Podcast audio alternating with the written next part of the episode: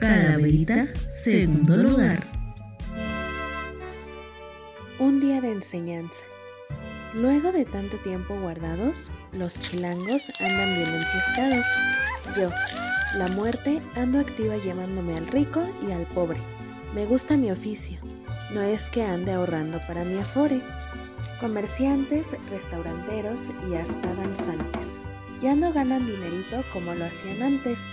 No crean que el famoso virus o bacterias son los culpables.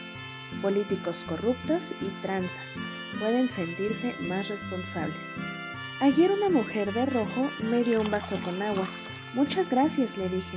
Ella me sonrió y me explicó.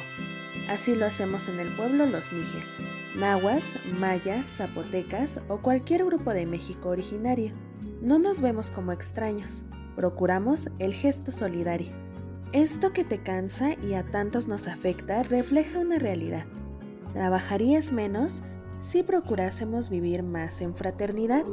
Volví ayer al inframundo, de nuevo con miles de muertitos, más antes de dormir me quedé meditando unos minutitos. La vida podría ser más plena y esta enfermedad darle solución, si procurásemos ser más humanos y favoreciéramos la inclusión. Calabrita de Inclusión Indígena, escrita por Adán Gualito.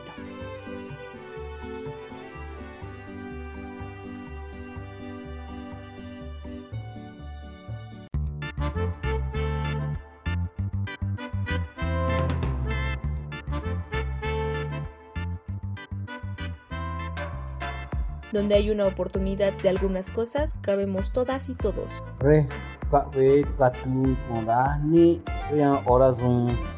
Entre triquis y chilangos. Somos un grupo de práctica regional de la Escuela Nacional de Trabajo Social en la UNAM, integrado por Mariana Olivares, La Mezcalera. Celín Casas, La Morrilla. Katia Salinas, La Comalera. Paula Martínez, Las Sonrisas.